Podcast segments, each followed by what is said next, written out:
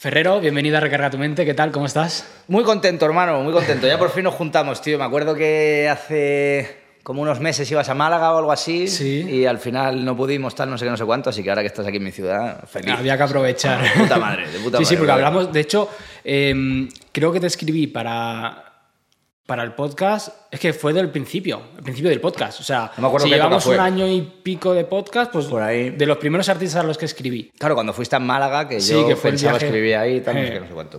Sí, sí, o sea que por fin ha llegado el momento. De puta madre. sí, sí. Además nos conocemos desde hace tiempo con una tontería. Eh, yo, a ti te conozco de hace más de lo que tú me conoces a sí. mí. O sea, cuando yo era crío, yo te tenía ubicado. Que luego ya nos hayamos conocido en persona, creo que fue 2016. 7, 8. Puede ser, puede ser, para una gira ¿no? que hicimos con... El bolo de aquí de Madrid. Eso no me acuerdo cuándo fue, tío. Pues creo que en marzo de 2018, porque luego me mudé yo aquí en septiembre. O sea que fue el sí, mismo vivía, año. Vivías en Marbella sí, todavía. Exacto, justo. 2018, creo, por eh. marzo. Es más, te digo la fecha, 31 de marzo. Sí, hostia, qué memoria. 31 de marzo de 2018, ¿sabes? Joder. Cuando vinimos aquí a Madrid. Nos conocimos antes.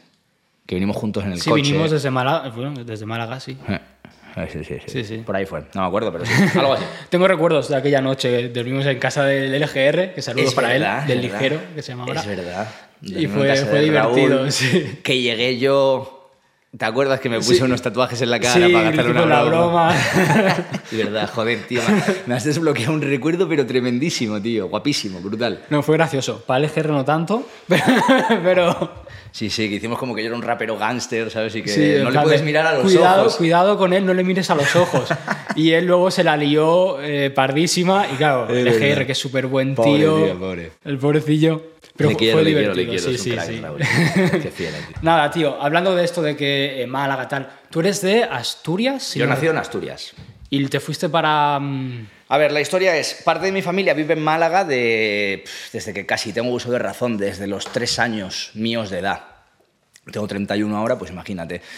Y siempre he estado como muy conectado, yendo, viniendo, por eso, visitar a la familia, vacaciones, toda la historia esta. Y cuando cumplí 18, me parece que fue, una cosa así, ya me fui, me asenté allí, estuve una temporada viviendo, luego me fui fuera, eh, fuera de España, bueno, por curro, tal, no sé qué. Estuve en Francia dos años, dos en Irlanda, luego me fui uno y medio más o menos a Canarias, a Las Palmas. De ahí ya volví a Marbella, que ahí fue más o menos la época que nos conocimos. Estuve como dos años más o menos en Marbella y ya me moví para acá. O sea, vamos, he dado más vuelta que Willy Joder, Fogg, un nómada, ¿sabes? sí, sí, brutal, total. brutal. O sea, no para, no para. Hostia, Ahora y- ya parece que me voy a sentar aquí una si no te gusta Madrid. Me mola y bueno, eso, pues también el tema de la música, ¿sabes? O sea, considero que tienes que estar, yo que estoy empezando, entre comillas, necesito estar en un sitio en el que puedes hacer muchos contactos, que tienes como muchas posibilidades, tal, a la hora de eso, pues eh, un filmmaker, un estudio, un no sé qué, un no sé cuánto, ¿sabes? Y bueno, que al final ya he hecho mi vida aquí, o sea, ya me voy a quedar Ya está. hasta que me echen, ¿sabes? O sea, claro. Esperemos que no llegue el momento. Espero que, esperemos que, que no. no, esperemos tanto. Esperemos que no, esperemos que no. Y fuera, no lo sabía que habías estado viviendo fuera, tío, ¿qué tal? Eh, Francia, una mierda, Sí, ¿por qué? una pedazo de mierda. No me gusta ese, ese tipo de vida que hay ahí, ¿sabes? Los veo como muy cerrados, tal, no sé qué, no, no me motiva. Pero Irlanda, yo creo que soy irlandés y no me lo han contado, ¿sabes? O sea, 100%, tío. O sea, eh, me flipó. O sea, estuve ahí desde 2014, creo, 2016, 17, una cosa así.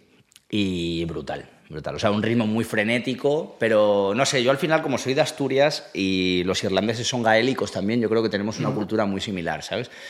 Me, me flipa la Guinness, la cerveza, tal. O sea, que creo que fue como un cúmulo de situaciones que dije, me encanta. O sea, me acostumbré hasta el frío, incluso, que no me gusta, ¿sabes? O sea, estuvo muy guay, estuvo muy guay. De hecho, si no fuese porque ya tengo la vida hecha aquí, probablemente me mudaría allí de vuelta. Casi seguro. De hecho, bueno, en enero me voy. A, en plan, a visitar a colegas, tal, no sé qué, voy a estar ahí cinco días. Ya ves. Que mis colegas no lo saben, o sea, que si ven esta Ah, movida, ¿sabes? Se van a dar cuenta. ¿sabes? El 29 de enero estoy allí.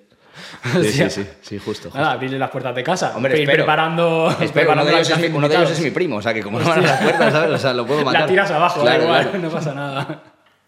Hombre, tiene que enriquecer, vivir fuera años y tal. Muy guay, hermano. tiene que. Muy, muy guay. O sea, muy guay. Mira que de pequeño era un poco más reacio. Cuando tenía 15 años, en casa se me propuso la oportunidad, de, a lo mejor, de te vas tres meses a Irlanda, tal, a estudiar, pero claro, en ese momento no lo veía.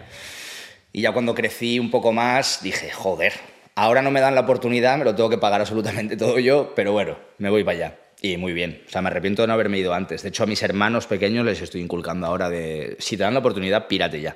¿Sabes? Muy guay. Muy Ya guay, ves. muy guay. Qué bueno, qué bueno.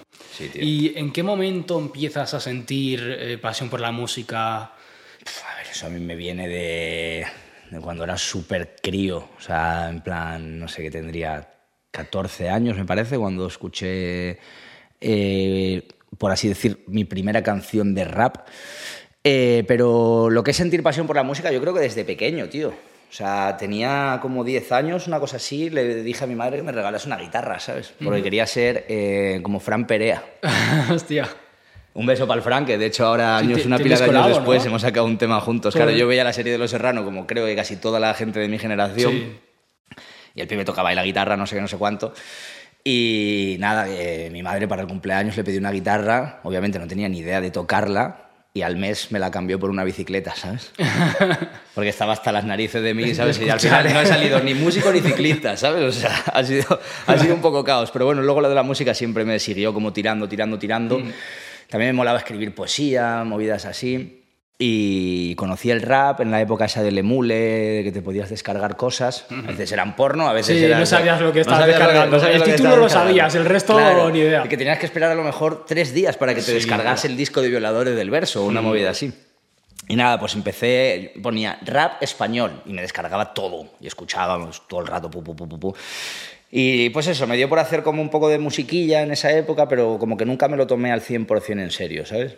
Y luego ya de más mayor, eh, después de haber vivido en todos estos países que te he contado, tal, como recopilar varias experiencias, tener muchos amigos que ya se dedicaban a la música, dije, coño, ¿y por qué no me pongo yo a hacer esta movida sin ningún tipo de sin ánimo de lucro ninguno, ¿sabes? En plan sacar por sacar tal, o sea, yo tenía mi trabajo, me pagaba los vídeos tal, no sé qué, pero lo sacaba en plan digo, bueno, yo lo cuelgo ahí y ya está.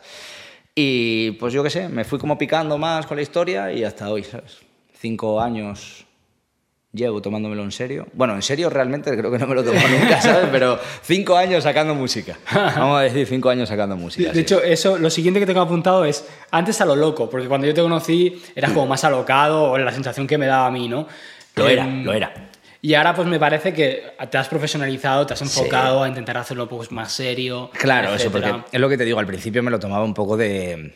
Me sudaba la polla completamente, o sea, yo hago esto y lo que tenga que ser que sea. A ver, obviamente siempre queriendo que pase algo, pero si haces las cosas eh, de, de mala manera y sin ningún tipo de enfoque, pues no te va, No va a ocurrir, claro. Claro, pero mm, ahora, pues yo qué sé, han pasado cosas, tampoco ha pasado nada, nada del otro mundo, pero bueno, he visto que se puede hacer algo, puede haber algo detrás de todo esto y obviamente, pues claro, me lo tengo que tomar en serio. Y yo creo que también la edad influye. Me conociste, que bueno, ya era tarde para haber madurado, o sea, tenía que haber madurado un poco antes, ¿sabes? Pero bueno, yo cada uno a su ritmo. Sí, ¿sabes? sí, cada- claro. Claro, eh, bueno, estaba en una época de mi vida un poco de eso, de venir de viajar fuera, no sé qué, o sea, como que no había encontrado mi sitio y andaba un poco más caótico.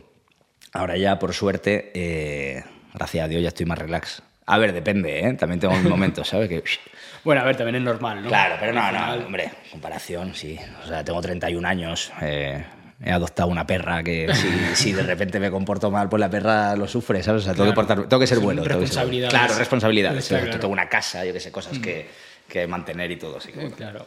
Si tuvieras que decir qué es lo que has profesionalizado, ¿sabrías decir lo- los pasos así grandes? ¿Qué es lo que ha cambiado? Eh, el primero eh, va a sonar como muy a coña, eh, pero. Y es gracioso que lo diga con una cerveza. eh, dejar en plan la, la fiesta como muy aparte, todo ese tipo de cosas.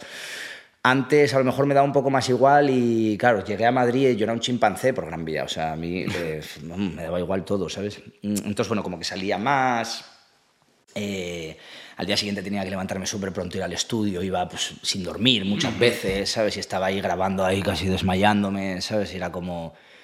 Luego eso no va a sonar de la misma forma, Ya, ¿sabes? O cuando sacas una canción, por ejemplo, ahora estoy hablando contigo, es de puta madre, pero a veces he tenido que ir a hablar en otros sitios y estaba... pues, que me caía el mundo encima, ¿sabes? Yo creo que eso es un gran paso, ¿sabes? El, el haberme como relajado en el ámbito festivo, por así decirlo, ¿sabes? Y luego, pues eso, trabajar cada vez con gente más profesional también, eso no tanto coger la típica base de YouTube y mal grabarla en un cuartucho, ¿sabes? O sea, vas a un estudio en condiciones y un productor en condiciones te hace una instrumental y hace que suene bien, pues eso ayuda.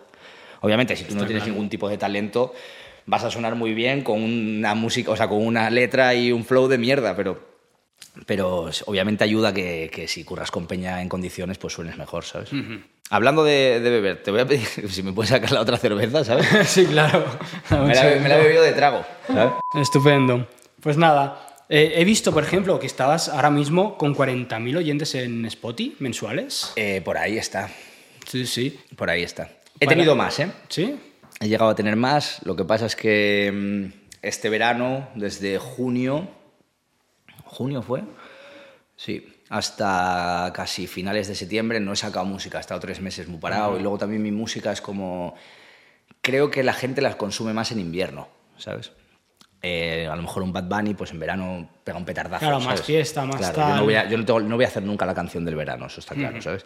Entonces creo que ahí es por donde va el bajón. Pero sí, o sea, bien, estoy contento. Creo que puedo llegar a tener bastante más y la intención es tener bastante más, pero bueno, obviamente está muy bien. Hombre, 40.000, sí, sí, la verdad es que cuando lo he visto me ha sorprendido porque son números que hay gente que no, no consigue, sí, que también lleva, trabajando que, años. Y que llevan que no... toda la vida y que no tal, ¿sabes? O sea, en eso soy bastante afortunado, ¿sabes? Que mm. la verdad que sí, la gente está como entendiéndolo muy guay. Ha costado un poco, pero ahora ya parece que lo están empezando a entender y lo comparten más, les mola más el rollo, mm. así que guay lo notas entonces por lo que dices, ¿no? El, antes subías igual una canción y no tenía feedback claro, y ahora claro, sí. no, no, ahora hay un buen feedback, Ajá. hay un buen feedback.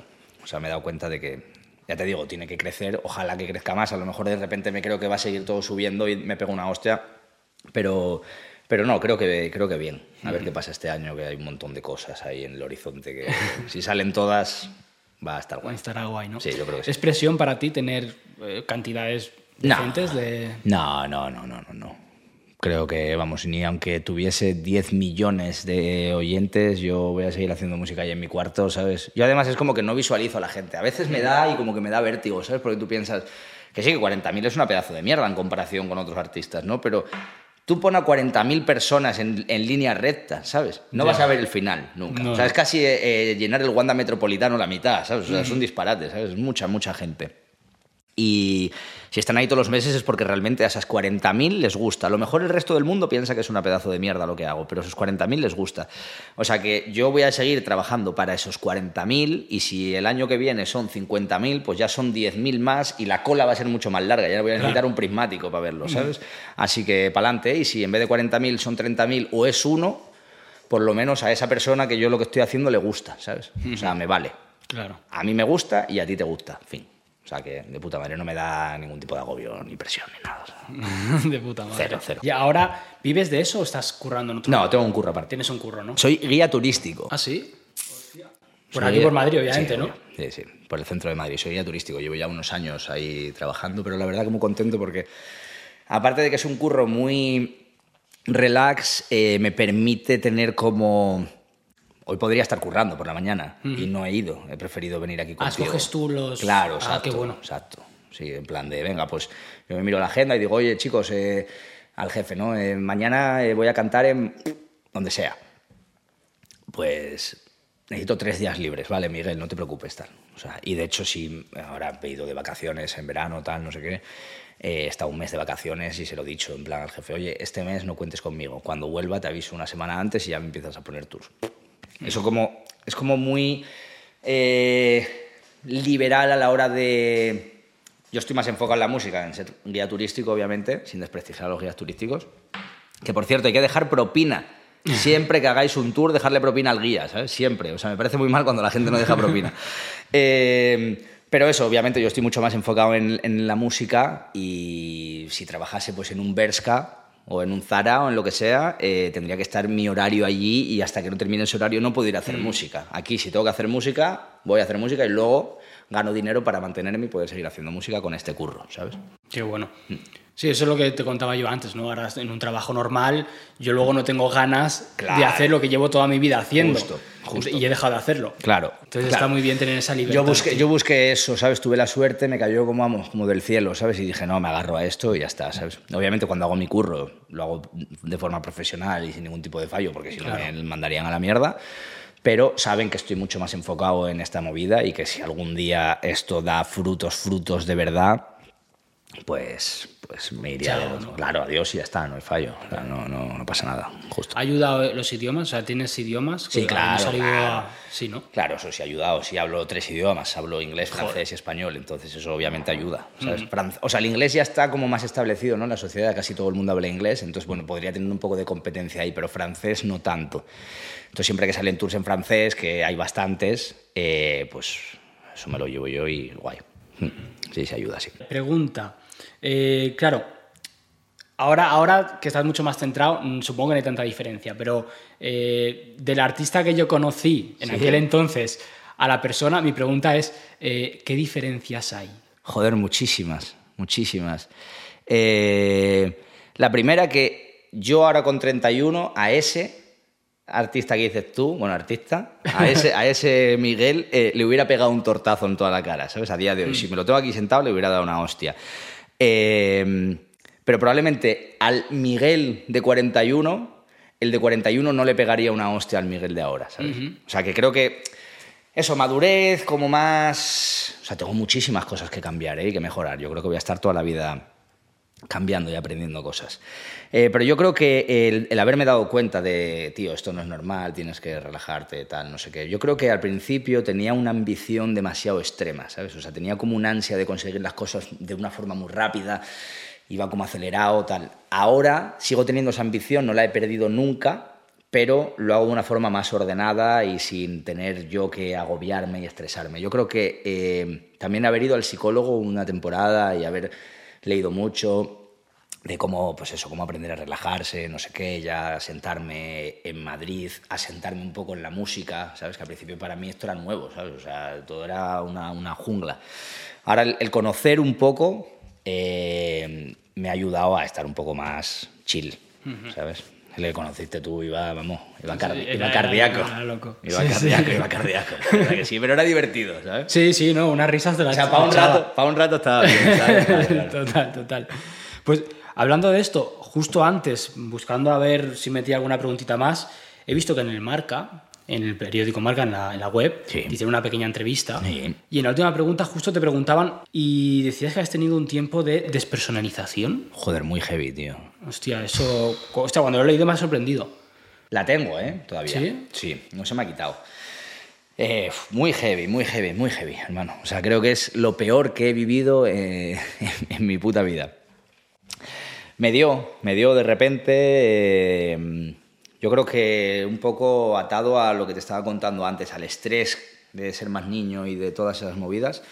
Eh, la despersonalización lo que hace es que cuando tú llegas a un nivel de ansiedad tan altísimo, tu cabeza, o sea, tu mente se separa de tu cuerpo porque ya no aguanta más. O sea, te está salvando la vida. Literalmente es una ayuda, ¿sabes? Yo lo Ajá. veo como un puto desastre, pero realmente a mí lo que hizo fue ayudarme. Es un sistema de defensa, ¿no? Claro, tío, y eh, hice dos conciertos en un mismo día, 15 de mayo de 2021, ¿sabes? O sea, San Isidro aquí en Madrid, justo cuando la gente iba sentada con mascarillas, había reducción de aforo, pues hice, como había reducción de aforo, cada pase me parece que eran 50 personas o algo así, entonces decidimos hacer dos bolos el mismo día. Uno era de la 1 a las 3 de la tarde y otro de las 5 a las 7, creo que era, o algo así, o de las 3 a las 7, me parece. No, bueno, no me acuerdo. Eh, claro, era concierto mío, único mío. Y como do- una hora y media de bolo, una cosa así. Bueno, pues mucho estrés ese día, luego en mitad de los shows tuve eh, una entrevista que vinieron de una revista, luego después tuvimos un meet and greet con la gente, tal. No comí, bueno, muy hardcore. Vino un montón de gente, de amigos, pues eso, vino Rubén, vino Pedro, tal, no sé qué, vinieron a hacer las colabos, el Javi, y luego organicé una fiesta en casa. Sin dormir, no sé qué, fiesta, todos allí. Joder, vaya día. Claro, fue como ¡fum! Estrés máximo. Superé ya unos niveles de ansiedad increíbles y ¿qué ocurrió? Eh, bueno, yo fumo tabaco, llevo sin consumir marihuana desde los 18 años, ¿vale? Eh, pues nos quedamos sin tabaco, eran ya como las 6 de la mañana. Y un amigo pues estaba haciéndose un, un porro. ¿Puedo decir porro, no? Sí, sí, Vale, lo que pues, tú quieras. Un amigo se estaba haciendo un porro y yo cogí y le dije, bueno, no tengo tabaco, tío, yo esta mierda no la fumo, pero dame dos caladas para quitar el mono tal. Le di las dos caladas y me hizo la cabeza, ¡bum! Y a Pedro, Peter, estaba justo al lado mío, le estaba como cantando flamenco ahí, haciendo el capullo, tal, no sé qué, tomando unas cervezas. Eh, empecé como no a, no a- a no reconocerlo. Esto ellos creo que no lo saben. Hostia. O sea, yo como que lo disimulé todo con mi agobio, tal, no sé qué. Y ya empezaron a pasarme como movidas raras en la cabeza. Decidirme a dormir, que dormí una mierda. Dormí como una hora y al día siguiente cuando me levanté no reconocía mi casa. Literal. O sea, como... ah, Esta no es tu casa, obviamente tú te puede pasar de que vayas por ahí y digas, hostia, aquí hay un baño, o yo qué sé, ¿sabes? Porque no es tu casa. Pero siendo tu casa, ¿sabes? No reconocía nada, nada. Joder. Muy heavy, tío. Y, y, mm, mirándome al espejo con una cara súper extraña, ¿sabes? No sé, fue como todo muy raro. Y nada, fue pasando el tiempo, yo iba como luchando contra ello, había momentos que tenía subidones, otros que estaba más relajado, cuanto más lo pensaba, más me agobiaba. Y ya fue pues cuando me metí a la psicóloga y empecé pues eso, eh, a terapia, a hablarlo mucho, a hacer como ciertos ejercicios, tal, no sé qué, que al final los ejercicios, no te creas, no me ayudaron del todo, creo que fue más mi fuerza de voluntad de esta mierda que es, ¿sabes? O sea, a mí no me va a ganar esta puta locura, ¿sabes? Y ya se me fue pasando. También el haber bebido menos alcohol. Por ejemplo, vale, unas cervezas yo me las puedo tomar y no hay ningún problema. Lo que sí me he quitado es de tomar en plan alcohol fuerte, por así decirlo. Tipo ron, ginebra, lo que sea de eso. Eso ya llevo como desde mayo, una cosa así, sin tomarlo. Porque cuanto más lo hacía, yo me tomaba una copa y al día siguiente, una copa, que es una tontería, ¿sabes? Al día siguiente estaba tres días desrealizado completamente y no, no entendíamos el por qué. Por lo visto, como el alcohol es un.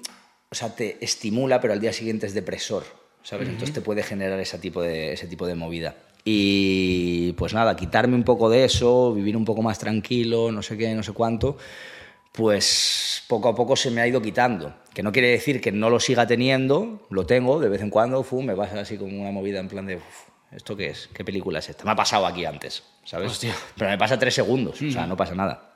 No lo vas a notar, no me voy a desmayar delante del micrófono. Pero sí es raro, tío. Es raro, vamos. Ojalá que no le ocurra a nadie, tío, en la vida. O sea, muy heavy, tío. Siempre he tenido ansiedad y todas esas cosas, pero esto es otro nivel extremo, tío. Encima, fue como que percibí que me iba, que iba pasándome algo durante ese día, ¿sabes? Yo me notaba como extraño todo el rato. En vez de disfrutar de un día, joder, dos bolos, los dos llenos, aunque haya sido poca gente, pero bueno, el sold out lo puse, ¿sabes? O sea, eh, vino gente, amigos de fuera, no sé qué, mucha peña que vino a verme me llevó regalos, tal. Encima fue en el Café La Palma, ¿tú te acuerdas? Fue ahí Sí, donde, sí. donde hicimos el bolo ese, pues tres años después. Y claro, en vez de ser un día en el de sentirme, Dios, mi primer bolo en Madrid, soy un artista, vienen a hacerme una entrevista y hay gente que ha pagado para un meet and greet, para estar hablando conmigo, no, era todo el rato de quiero que se acabe esta mierda ya, ¿sabes? O sea, fue un caos. De hecho, le pillé tanto miedo que estuve un año sin hacer conciertos después, Joder. del trauma que le había cogido, ¿sabes? Muy heavy. Hostia, sí que es fuerte. No, no esperaba que pudiera ser algo así tan, tan bestia. ¿Y eso eh, hay gente que lo supera en plan de que ya desaparece? ¿O... Eh, hay gente, yo es que claro, me metí en mil foros, bueno, hablaba con gente de todos los lados, dándoles mi WhatsApp, ¿sabes? O sea, movida- movidas muy random. la desesperación? Claro, claro, en plan de necesito una ayuda, porque claro, yo pensaba, "Pf, tengo algo súper grave, me voy a morir, ¿sabes? Eh, hay gente que mm, le da esporádicamente, hay gente que lo supera y no lo vuelve a vivir nunca más, y hay gente que lleva toda su vida con ello, ¿sabes? En plan, 50 años, ¿sabes? Pero 50 años como estaba yo al principio, que era horrible. Destructor. Destructor, tío. Fue una movida, una movida loca. De hecho, subí un vídeo eh, a Instagram un poco contando toda esa movida antes de preparar el disco este que he sacado, eh, como contando todo lo que me había pasado ese año, todos los altibajos que había tenido, porque había hecho música completamente diferente a la que yo solía hacer, era porque andaba perdido, ¿sabes? O sea, yo iba a un estudio y era, vamos a tocar una guitarra eléctrica, ¿sabes? Voy a hacer rock and roll. En plan, ¿cómo voy a hacer rock and roll? ¿sabes? No tengo ni puta idea, ¿sabes? Pero era eso, no sé, eran movidas raras, tío, movidas raras. Fua. Pero bueno, gracias a Dios ya parece que va un poco mejor, ¿sabes? Ojalá que no vuelva, ¿sabes? Ojalá, ojalá. Y si vuelve, pues nada, otra vez a pelearme contra ella dos años o tres, lo que haga falta, ¿sabes? Bueno, hay que seguir adelante, ¿no? Mm. Sea como sea. Siempre, hermano. Vale, cambiando un poco de tema no tan serio, Dale. eh, que hemos hablado de conciertos, has hecho gira con Subce, bastante grande, ¿no? Me ha acoplado a la gira de aco- vale, eso es lo... El Sud, el Sud ha hecho una gira y yo me he acoplado. He sido, he sido el, el- el pesado. Sí, Ajá. sí, sí, de puta madre. O sea, Miguel, vamos, es mi hermano. O sea, la música, tío. mm, Mira que tengo muy buenos amigos, pero como él, vamos, es brutal. O sea, le quiero, vamos, mi hermano de sangre. Increíble. Y nada, me dio la oportunidad de, de ir a muchos, muchos, muchos bolos. La verdad, no sé cuántos hice con él. Te diría 10, por lo menos. Y la gira suya fueron 20 y algo, me parece. O sea, fui a casi todo. Sí. Joder. Estuvo muy guay, muy guay. Mm.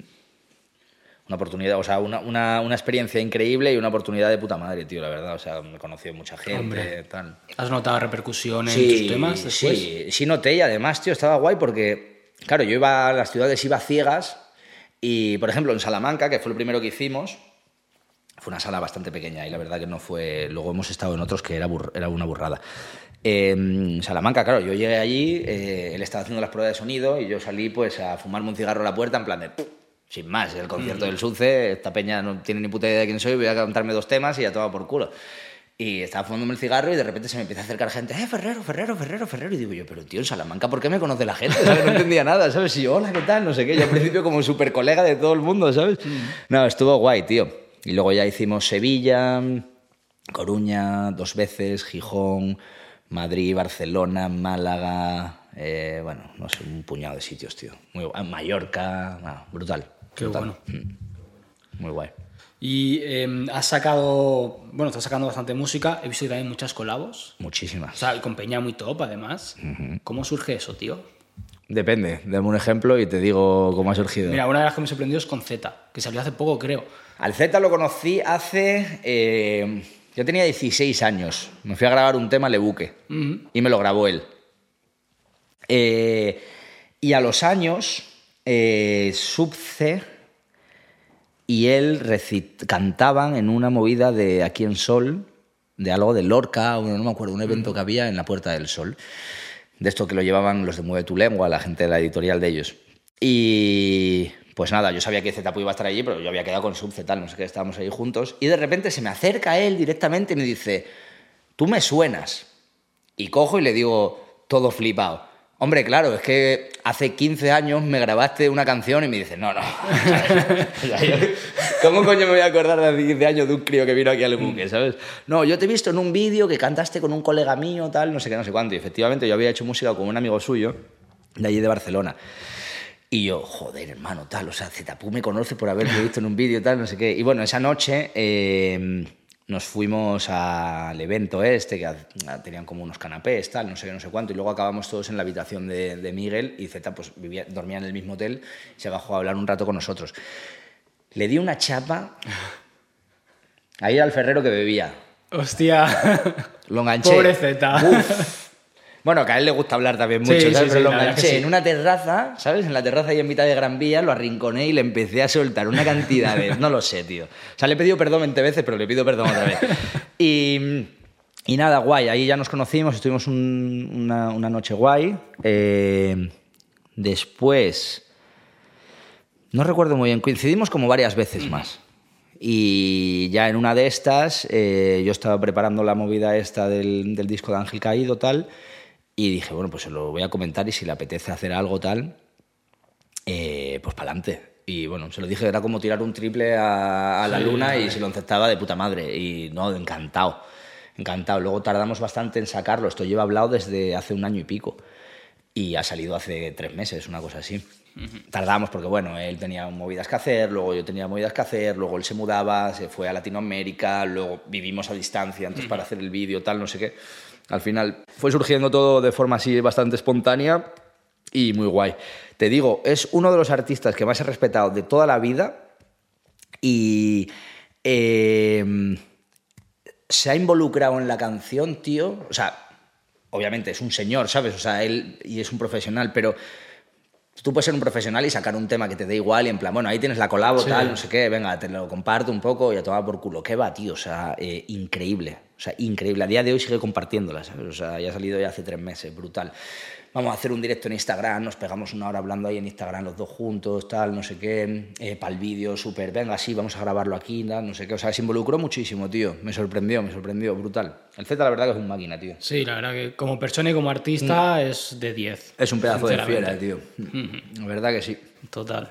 Muy contento. Con esa colabo, muy, muy contento, tío. Muy contento. Qué bueno. Y te molan las colabos, o sea, es algo que disfrutas. Sí, sí, tío, sí. Mola porque eh, eso, compartes. Y si, y si- y, o sea, y si es con alguien como, pues eso, Zetapu para mí, que, eh, que me ha flipado de toda la vida, eh, poder, rollo, pues toma mi letra y ahora hazte tú algo y que haya una simbiosis ahí entre los dos y contemos una movida que va junta, ¿sabes? Es como, yo qué sé, ¿sabes? O sea. Pues eso, es como estoy con el Zetapu, tío, haciendo música, ¿sabes? Y contando los dos lo mismo, ¿sabes? O sea, no sé. Me motiva. Está guay. Muy Sí, guay, sí. tío. Yo, es que me ha, me ha sorprendido porque, bueno, a lo largo del tiempo, ¿no? Desde que te conozco, que te, te voy siguiendo, colabos tochas. Es decir, hostia.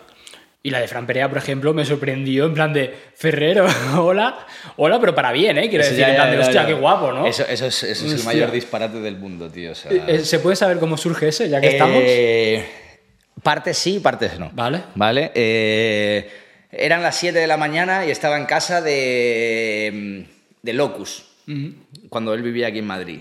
Y bueno, pues estamos ahí en la casa eh, haciendo cosas, hablando y eso, y conocí a uno de los eh, que llevaban la música de Fran, tal, no sé qué, no sé cuánto.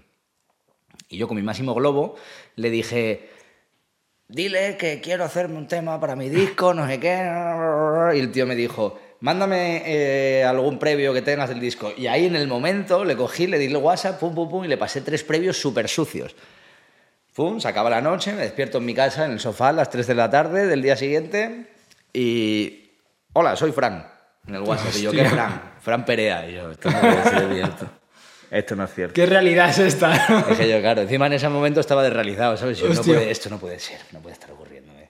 Y, y nada, no, guay, eh, quedamos, nos cenamos un crepe, me acuerdo, yo atacado de los nervios, ¿sabes? Y ya nos fuimos al estudio, tal, no sé qué, y también se involucró, que flipas, tío, el Fran, muy guay, tío. Sí, sí. Mira, fuimos al estudio como tres veces. eh, luego tuvimos un rodaje súper largo del videoclip. que Tuvimos que ir como a varias ubicaciones, a un pueblo a tomar por culo ahí en Santorcaz. eh, el pavo súper atento con todo el mundo. Porque claro, Fran Perea es Fran Perea para todo el mundo, ¿sabes? O sea, le piden fotos en cada puta esquina, ¿sabes? O sea, estábamos grabando en Callao a las 6 de la mañana, aquí en el centro de Madrid pum, pum, pum, teniendo que parar el rodaje, la gente, un corrillo grabándole, sacándole Ya fotos, ves. ¿sabes? Y yo en plan, ¿esto qué coño es, sabes? Claro, es otro nivel. Otro puto nivel, hermano. Joder. O sea, es Fran Perea, ¿sabes? O sea, Total. Es Fran Perea, no hay otra cosa, ¿sabes? Muy Qué heavy. guapo, tío. Qué guapo. ¿Con qué colabo, o sea, con quién te gustaría colaborar antes de morir? Alguien Tupac, que digas. pero está. Eso está complicado, joder. Eh, mira, esta la dije en un camerino hace... La dije, no, tío, ¿por qué se me ha pegado el laísmo de Madrid, tío? Qué coraje. Eh, lo dije en, en un camerino eh, aquí en Madrid en el 2019, una cosa así, un concierto del Locus. Me lo preguntó un chaval. Eh, le dije con Eminem y casi llegamos a los, a los golpes ese día. Hostia. Porque él me dijo que era imposible, que yo no iba a poder hacer música con Eminem, ¿sabes? Y entonces yo como que me sentí súper ofendido y casi nos damos de hostias, pero literalmente, ¿sabes? luego, al final, luego al final me acabó pidiendo disculpas. Eh, con Eminem, sí. Con Eminem me fliparía, pero ya solo por darle en los morros al tío ese que me dijo que no, ¿sabes? Solo por eso. Claro. Eh, puestos a soñar, ¿no? Yo creo que sí, es de los primeros artistas que, que más me ha tocado eh, a la hora de, pues eso, hacer música, rap, tal, no sé qué. Y si tuviese que decir algo que no tenga nada que ver con el rap, Joaquín Sabina, pero vamos, 100%. Sí, creo que algo, algo así. Y eso, y si pudiésemos revivir a alguien, Tupac, sin duda. O sea, Tupac. Un grande. Tupac.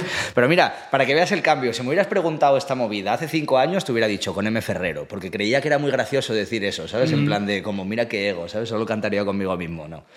Con, con todos esos, con M. Ferrero no. Guay. Vale. ¿Hay alguno con el que no colaborarías nunca? Con Santa Flow. Santa Flow. Lo puedo entender. Con Santa Flow, vamos, totalmente. ¿Quieres que le insulte un poco? No, no, no, no, es- Vale, vale, vale. Vale, vale. No es que no es un Pues podcast de mucho saco- salseo, la saco, verdad. Saco al ferrero de antes y liamos aquí la de Dios. Sí, con él. Vale, esta es una pregunta que hago a prácticamente todo el mundo. En tu trayectoria, eh, ¿cómo dividi- dividirías entre porcentaje de eh, talento, esfuerzo y suerte? El mío, ¿no? Sí. Eh, porcentaje, talento y suerte. No, pero no entiendo. O ¿cómo sea, el porcentaje en tu trayectoria, talento y suerte. suerte y esfuerzo. O sea, esfuerzo, talento, y suerte. Sí. Vale, esfuerzo 90 y... 90. eh, suerte 9 y talento 1. Esa es. Esa es. O sea, realmente ha sido constancia también, ¿no? Todo el rato. Mira, Básicamente. me acuerdo que hace unos cuantos años un muy buen amigo de allí de Marbella me dijo, eh, si tú le das un golpe a una pared, no va a pasar nada. Lo más probable es que te hagas daño en la mano. Pero si todos los días le das un golpe en el mismo punto, le vas a acabar haciendo un agujero y vas a poder entrar por la pared, ¿sabes? Entonces yo creo que es un poco lo que yo estoy haciendo, el paso que estoy siguiendo. Pum, pum, pum, pum, pum, a base de machacar, acabar colándome. Coño, hay un ejemplo muy claro ahora, eh, Amcor, es un pibe que lleva toda la puta vida Sí. haciendo lo mismo, siguiendo una misma línea, un mismo estilo, y ahora está, vamos, o sea... Sí, sí, lo está por No sé reventando. cuántos países, seis países, no sé qué. Vamos, la última vez que estuve con él me contó que un disparate. Y, y para adelante. O sea que la verdad que es un ejemplo el rollo que hace el Anchor, tío.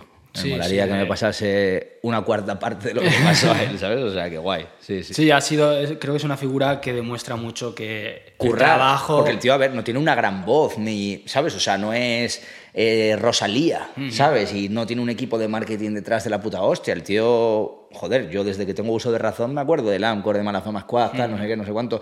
Y el pavo ha currado, ha currado, ha currado con sus capacidades hasta llegar a una movida en la que la gente lo ha entendido, le ha gustado y, coño, se hace una riviera aquí en Madrid que son casi 3.000 personas, ¿sabes? Ya ves. de ese estilo que él hace, que es así como más rap sensiblón, tal, no sé qué, no conozco a nadie que lo haga. Ya. Y hay gente que a lo mejor tiene una mejor voz que él en ese estilo, ¿sabes? Pero él, pum, la rompe. Luego está así, bueno, el ejemplo de, de Kadek y de toda esta peña, que también eh, son muy de ese estilo así más romántico tal y no tienen una gran voz y también la rompen. Pero bueno, son generaciones distintas, ¿sabes? El Anchor que tiene 34, 35 años. Supongo que por ahí andará, sí. O sea, se ha pegado de mayor, ¿sabes? Eso es muy hardcore, tío. Y encima la gente de nuestra generación que no entendemos, ya esto va a sonar muy viejales, pero no entendemos tanto pues los TikToks, los Twitter, todas esas mierdas. Yo ahí estoy perdidísimo, ¿sabes? Y a mí me salen vídeos del Anchor en TikTok con millones de reproducciones, ¿sabes? Que es en plan, a una cría de 22 le mola un tío de 34 musicalmente hablando, ¿sabes? Ya. Que también tiene letras que puedes identificarte con la edad que tengas. Justo, no, sí, el pibe escribe muy bien. Entonces, Obvio, obvio. Obvio. Voy a sacar un tema con él dentro de poco. toma ya. Bum. Bumba. Bumba. Esa gratis. Exclusiva. Esa gratis. toma ya. Pues lo escucharemos, lo escucharemos. Claro que sí, claro que sí. Otra de las que suelo tirar siempre en el podcast, anécdotas. ¿Tienes alguna anécdota a raíz de la música o algo que te venga a la mente que digas, buah, no te vas a creer lo que me pasó? Tío, me pasó una. Tú estabas presente, además. O sea, es la primera que me acaba de venir a la cabeza. Tengo varias, ¿eh? pero en esa tú estabas presente y a lo mejor no es una gran anécdota, pero a mí me chocó mucho en su momento, tío. Fuimos al Café La Palma este a cantar, ¿te acuerdas? Yo con tres canciones colgadas a internet, ¿sabes? De hecho, fui el telonero del telonero, ¿vale? Porque el primero que cantaba, o sea, era yo y luego LGR, el Raúl, Sí. iba como por encima mío y cantaba más tiempo que yo. O sea, yo, en plan, solo tenía un repertorio de tres temas algo así. Pues eh, cuando terminó el show, eh, los organizadores del evento nos vinieron ahí a- al backstage, bueno, el cuartillo ese de basuras que había ahí detrás, ¿sabes? Digo backstage y parece que hemos estado en el, yo qué sé, ¿sabes? O sea, en el metropolitano, ¿no? Y mm, una chica eh, les había dado en plan una botella de vino para mí con una nota, no sé qué, no sé cuánto, y como en plan como que a la piba le flipaba lo que había hecho, ¿sabes? O sea, que le encantaba, tal, no sé qué, me había llevado ese regalo, pero como que le había dado vergüenza verme y tal. Y fue como, ¿qué cojones, tío? ¿Sabes? Si solo tengo tres canciones colgadas con 120 reproducciones cada una, tenía el rollo como 50 suscriptores en YouTube, ¿sabes? O sea, ¿cómo de esos 50 a una le ha vibrado tanto que ha venido... Y me acuerdo que llegamos al hotel, es en el que nos quedamos. Yo no sé si tú te fuiste a dormir o no, pero yo fui y Ahora dije, mismo no tengo recuerdo Dame cuatro aquello". copas de vino, le dije a la de la, a la de la recepción y nos la bebimos en el pasillo. ¿Tú no te Hostia. acuerdas de eso? Que estábamos con Jonan. No, tío. Igual te fuiste a dormir. ¿Tú qué dormías con Rubén? Es que no me acuerdo, tío. O sea, me acuerdo del concierto. em, Es que igual no te quedaste en el hotel con nosotros, ¿o sí? sí, bueno, seguramente. Sí, Joder, por, huevos, por, por huevos. pasillo.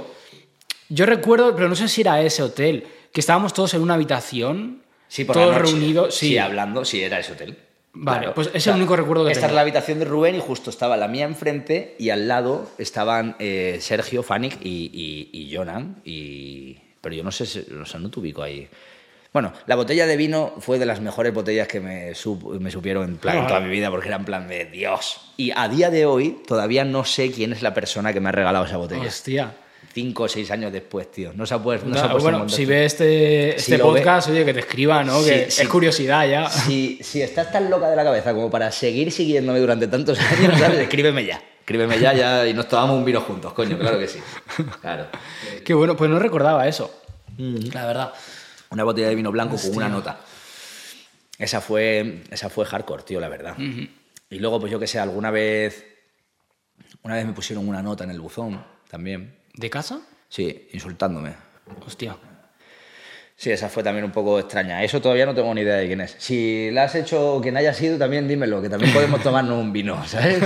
Y. ¿Pero tenías ahí ya más números o también eran...? No, esto ha sido hace, hace bastante, además, también. No ha sido rollo ahora, ni mucho menos.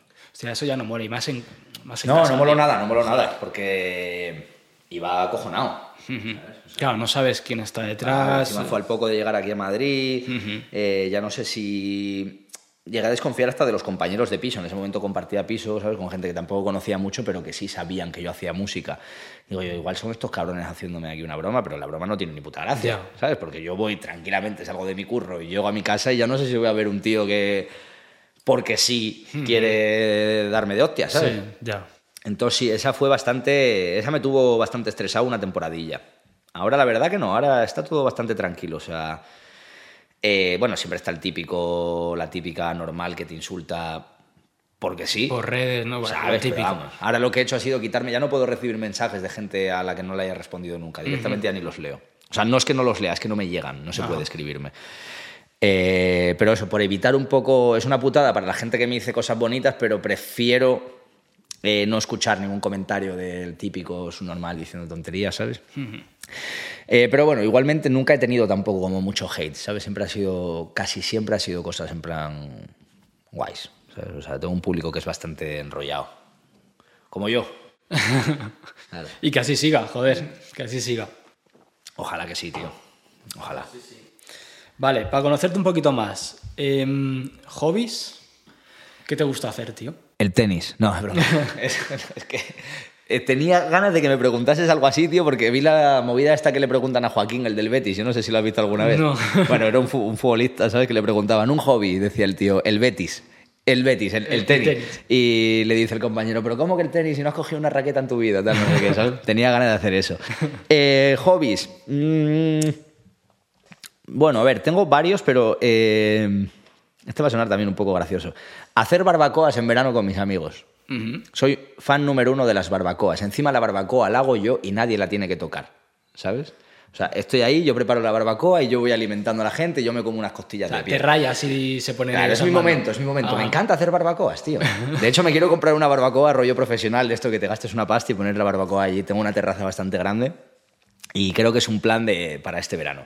Me encanta eh, hacer barbacoas. Y luego, pues así en plan lo que es hobby, ahora me he apuntado al gimnasio, que voy cuando puedo. Y poco más, tío, la verdad. O sea, no... Cuando era más niño sí me gustaba un poco más el fútbol, cosas así, pero no tengo rollo un hobby como puede ser la pintura o cosas así. No, ahora la verdad soy bastante básico para eso. La música es un hobby también, sí. No tengo un hobby así llamativo, por así decirlo. No molo tanto, ¿sabes? ¿Tú tienes alguno? Mm, sí, sí. Eh, bueno, suena muy a clásico, pero me gusta mucho leer. Me Yo- gusta escribir. He dejado de leer. Leía más cuando era niño, tío. Ahora la verdad que... Bueno, sí me acuerdo cuál fue el último libro que leí, que fue hace un par de años. eh, de Javier Castillo, El juego del alma o algo así se llama, que es rollo thriller, asesinatos, tal, no sé qué. Esa movida cuando, cuando me entra, sí. Me mola ver pelis, típico, tal, cuando tengo tiempo y, y nada, poquito más, poquito más. No soy una persona muy de hobbies. O sea, cuando me gusta algo de verdad lo convierto en... Intento que sea hasta un curro, Ajá. ¿sabes? O ya, sea, te entiendo. Sí. Futuro. ¿Qué tienes en mente? ¿Qué estás planeando? Eh, bueno, de aquí a 2024, antes de que acabe el año, tengo como 6, 7 temas que sacar, o algo así. El siguiente sale el 13 de octubre. Y, y- y- y el año que viene eh, voy a hacer un par de conciertos que todavía no tal. No puedo decir mucho porque no quiero en plan cagarla. Y seguramente, no lo sé, pero lo tengo muy en la cabeza. eh, a lo mejor me, me meto en la carretera y me hago yo solo tres, cuatro, cinco ciudades por España en salitas un poco pequeñas, rollo, bueno, algunas ciudades, ya veremos cuáles, a ver si nos atrevemos y a ver cómo responde la gente, ¿sabes? Pero la intención es hacerme una mini gira mía, sin subce de la mano y sin nadie, ¿sabes? En plan de... Tuve muy buena respuesta, canté aquí en abril, el 1 de abril del año pasado, no, de este año, en Madrid y vamos, llenamos la sala como dos meses antes de, de que se hiciese el concierto y todo el rollo. La respuesta fue brutal y me apetece eso, el... Pues venga, me voy a donde sea Un poco la aventura, a ver y qué a tal, ver ¿no? qué onda. Y si hay siete personas, pues canto para siete y si hay 70, pues canto para 70, ¿sabes? A ver qué onda. Barcelona puede ser una de ellas, así que estás invitadísimos. ¿eh? Bueno, bienvenido Bar- serás, por Barcelona, supuesto. Barcelona creo que sí, creo que sí, creo que va a ser una de ellas. Bueno, supongo que siempre que la peña hace gira, Barcelona, Madrid son las típicas porque hay mucha más gente, es Sí. más probable que vaya más, más público. tengo que mirarlo y bueno, hablaré con la gente del sello, analizaremos un poco a ver qué onda, por dónde se puede entrar mejor, por dónde peor. También lo hablé con Subce hace poco, que la zona de Alicante y eso, al haber como tantas mini ciudades cerca, ¿sabes? A lo mejor ir a Alicante y que la gente de las mini ciudades, de un venidor, no, sé qué, se desplacen, a desplacen, Claro. claro. Esa quizá puede ser otra opción. Tengo colegas en Murcia que también hacen música, que bueno, que puedo ir para allá, tal, no sé qué. Voy a verlo, voy a verlo. Si la cosa es, eh, aunque sea una pérdida de pasta, porque obviamente no, no voy a llenar salas en plan grandes y el viaje, el hotel, la comida, tal, no sé qué. Tú has estado de gira con Rubén, ¿sabes? O sea, sabes que eso es un gasto. Sí. Eh, aunque, no sea, aunque sea una pérdida, un saco roto, por lo menos vivo la experiencia y la gente ve que me estoy moviendo y toda la historia, ¿sabes? O sea, quiero ya como dejar ir, como dejar de ir de la mano de, de gente. De hecho, ahora tengo como cinco o seis colabos que voy a sacar y una vez que saque esas cinco o seis colabos, se van a acabar los colabos por una temporada larga. Quiero ya ponerme yo solo a trabajar bien en mi música y todo el rollo, ¿sabes? Bueno, a ver qué tal. Igual te sorprendes si, hostia, vas a una ciudad y dices, coño, pues esta ciudad se mueve un montón. Sí, no, aquí en Madrid la verdad que me sorprendí. Sabía que íbamos a tener buenos números, pero no me esperaba que se fuese a agotar rollo dos meses antes. Pero si hubiera pasado, o sea, de haber previsto eso, a lo mejor hubiéramos cogido una sala un poco más grande. Porque en dos meses, cinco personas más van, ¿sabes? Claro. O sea, que ya es ganar cinco personas más, ¿no? Pero bueno. Bueno, hay que probar. Hmm. Ahora ya para la siguiente vez, pues ya sabes que la sala tiene que ser más grande. Ya está. Y a lo, a lo mejor luego voy y me pego una hostia que no veas, A ver, ¿sabes? también puede ser, pero... a lo mejor ya he ido a verme a este y dicen, joder, al puto su normalmente no vuelvo más, ¿sabes? O sea, ni de coña, ¿sabes? No, hombre, seamos positivos, joder, No, que para no. eso se está trabajando. Claro, claro, claro, hombre, sí, seguramente. Seguramente la siguiente sala será un poco más grande. Tengo una super mega enfocada, lo que pasa es que todavía la, debo- la veo demasiado grande, creo que esa va a ser ya para 2025-2026. Pero bueno, llegará, llegará. Bueno, hay que tener metas. Seguro, segurísimo, Sí, sí. segurísimo. Está claro. ¿Y la familia qué opina de tu música, tío? Eh, bien, de puta madre desde siempre, además. Jamás he tenido ningún tipo de problema. De hecho, cuando era niño, niño, eh, que me fui a grabar Le Buque, vendí la Play ¿Para ir? Para ir a Lebuque. Hostia. Sí. Obviamente eh, me ayudan en casa. De hecho, bueno, vino un familiar mío. Me acuerdo que viajamos en un tren. Yo nunca había dormido en un tren. ¿Tú, había- tú has dormido en un tren No, en los sí. que se duerme? Tío, me gustaría. ¿Eso es que hay cama? Sí. Me molaría, nunca. Pues nunca yo fui de estaba- Asturias a Barcelona. Claro, la conexión es como un poco complicada, y más en esa época, que era 2008 o algo así. Y dormí en un tren. Me acuerdo que cuando me desperté estaba justo entrando por. eh, ¿Cómo se llama la estación? Sanz, ¿no? Sans. Justo. Y pues sí, eh, ahí fue la primera vez que noté como, venga, nos vamos para allá, tal, no sé qué, nosotros te vamos a pagar el tren, que es una pasta, ¿sabes? Dos personas, comer allí, tal, no sé qué, no sé cuánto, pero si quieres pagarte la grabación del e-buque Que no era barata. en esa época, Claro.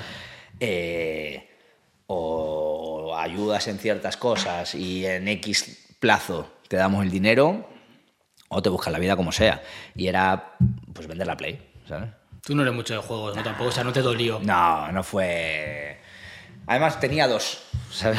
Joder, no, pero te voy a eso explicar da- por qué tenía dos. de medios, no, tío. parece como que. No, tenía dos. Tenía dos porque eh, en esa época tú podías, si te domiciliabas una cuenta en el banco La Caixa, te regalaban una PlayStation. Hostia. Y como que a mí una me la regalaron mis padres y la otra mis abuelos se domiciliaron una cuenta en la Caixa simplemente para coger la Play y dármela. Y, y nada, me regalaron.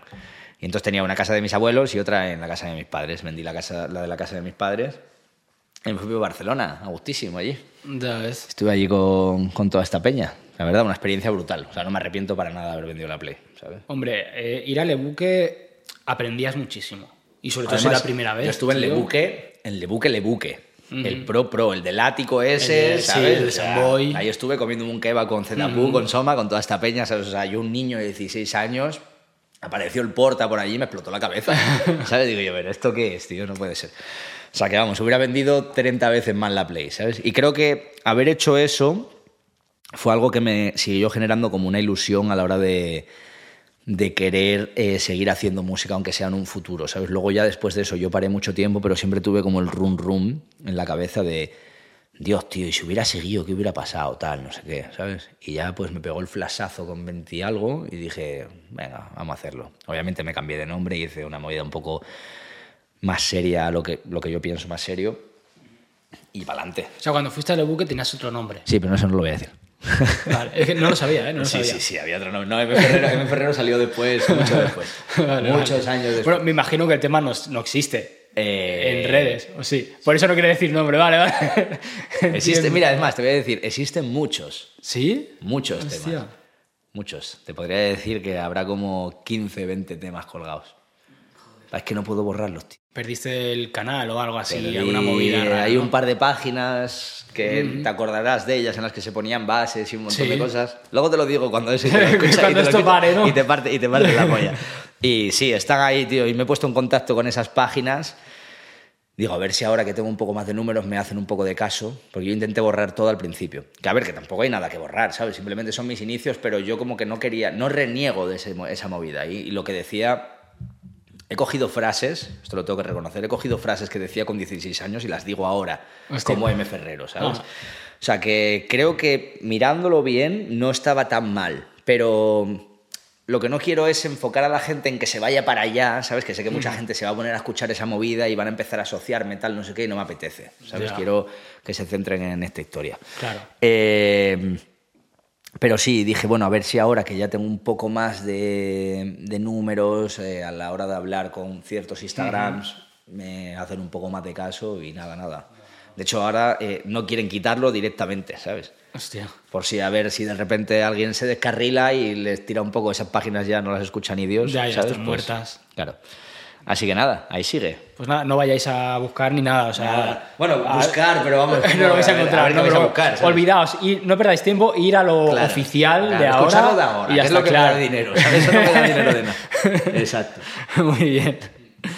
Vale, bro, pues lo vamos a dejar aquí. No sé si quieres añadir algo, yo qué sé. Nada, eh, sí, bueno, quiero añadir una cosa. Al Lo que principio. Cuando yo empecé a hacer música, que eh, pues eso, en los vídeos salía eh, bebiendo ron, tal, no sé qué, haciendo un montón de desfase, y era como que parecía que yo estaba incitando a que la gente eh, siguiese un poco ese, ese ritmo de vida, tal, no sé qué, y hacía directos en Instagram haciendo el garrulo, tal, no sé qué. Ahora me estoy tomando un par de latas de cerveza y no quiere decir que esté orgulloso de lo que había hecho antes. O sea, no bebáis alcohol simplemente por beberlo y por haceros lo guays, que no sois más guays. O sea, sois unos pedazos de gilipollas. ya está, solo eso. Y bueno, que está encantado de estar aquí contigo, hermano. Lo mismo digo, gracias por De venir, madre, tío. nada. Más Un adelante hacemos un, Claro que sí. una nueva. Claro que sí. nos Te vienes a Barcelona día. también, ahí al bolo, tal. Claro, por supuesto. Y de lujo, papi. Perfecto. Muy bien. Pues nada, ya sabéis, todos a sus redes. Si os ha gustado el podcast, pues también si podéis apoyar, pues ahí me ayuda un montón para que vengan más artistas. Y nos vemos en el siguiente. chao. chao.